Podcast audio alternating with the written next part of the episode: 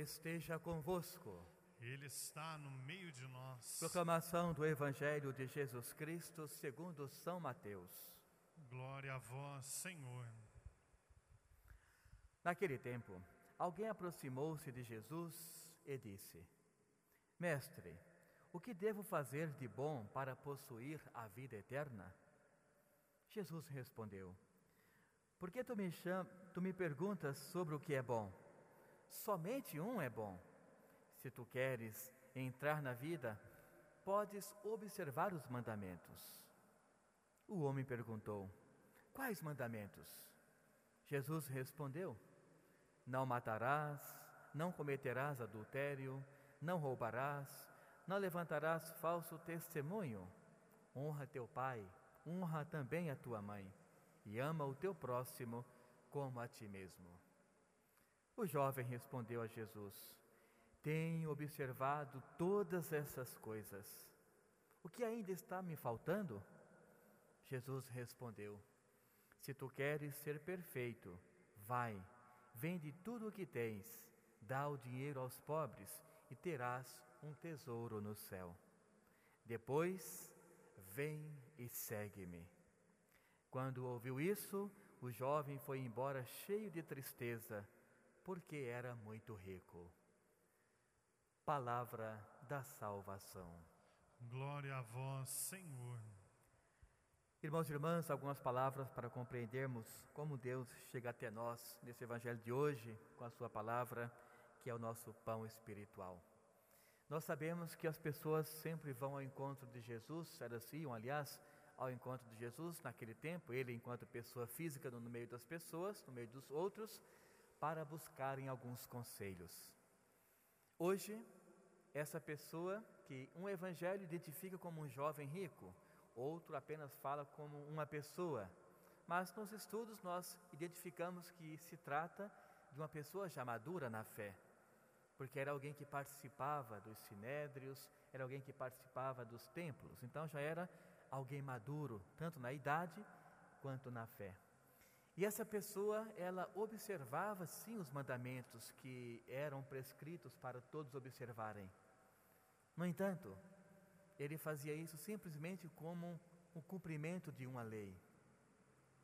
E para o cristão verdadeiro, esse cumprir-se a lei ipsis litre não significa que está de acordo com Deus. Portanto, esse jovem ele se sente todo cheio do, de, de, das promessas cumpridas e vai perguntar para Jesus: Olha, Senhor, eu cumpro tudo o que as leis pedem.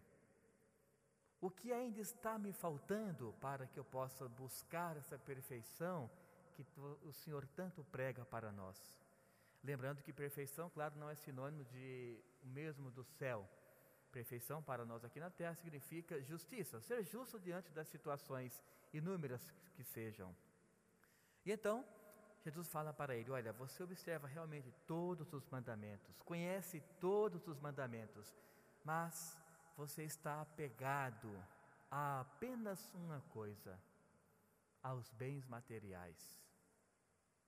Isso não te levará para o céu da forma que você está trabalhando a sua vida, o excesso, ou seja, o acúmulo. Deus não condena a riqueza de forma alguma. Deus condena o que? Aquela obsessão em ter, em guardar, e quanto mais tem, mais quer, quando falta para o que está ao lado. Então ele fala: vai, vende todos os teus bens.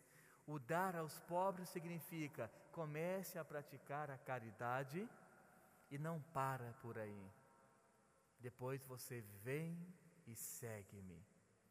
Tenha uma vida na doutrina cristã também, não somente no, nas leis que a, a, o povo civil concede para serem cumpridas, essas também, mas não somente. Então o jovem, percebendo que para seguir Jesus, deveria desfazer-se de todos aquilo que ele já tinha acumulado no decorrer de toda a sua vida, ele voltou para a casa triste. Por quê? Ele não tinha o domínio da partilha. Ele não trabalhou em seu coração o que é partilhar com o próximo. Quando nós sabemos que a partilha é o que nos leva até a presença de Deus. E quanto mais nós partilhamos o que nós temos, mais Deus nos dá a graça de termos mais e sermos melhores. Não tenhamos dúvidas sobre isto. Vejamos no Evangelho, quando Jesus vê aquela multidão com fome, e os apóstolos falam: Olha, é melhor dispensá-los, nós não temos comida. Cada um procure a, sua casa, uma maneira de se alimentar. E ele fala, Jesus: Não, dai-lhes vós mesmos de comer. Mas não temos nada, Senhor. O que tens? Cinco pães e dois peixes. Mas o que é isso para tanta gente? Jesus não olhou a quantidade, ele olhou o que?